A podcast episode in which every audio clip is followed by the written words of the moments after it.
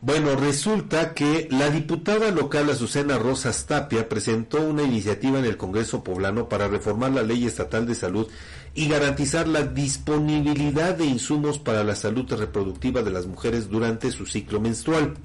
La propuesta plantea que en los centros de salud, clínicas y hospitales del Sistema Estatal de Salud se pongan a disposición de manera gratuita toallas sanitarias para las mujeres en edad reproductiva.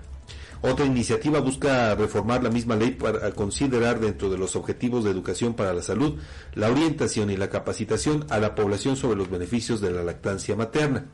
Ambas fueron turnadas a la Comisión de Salud del Congreso local para su análisis y dictaminación correspondiente y de ser aprobadas Puebla avanzaría en garantizar derechos reproductivos a un mayor acceso a insumos de gestión menstrual en los sectores más vulnerables.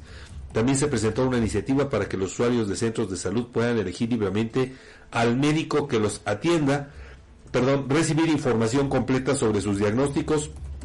y que los pueblos indígenas obtengan dicha información en su lengua originaria. De esta manera, los legisladores exhortaron a distintas dependencias estatales a reforzar acciones para prevenir asentamientos humanos irregulares y proteger a defensores de derechos humanos y periodistas.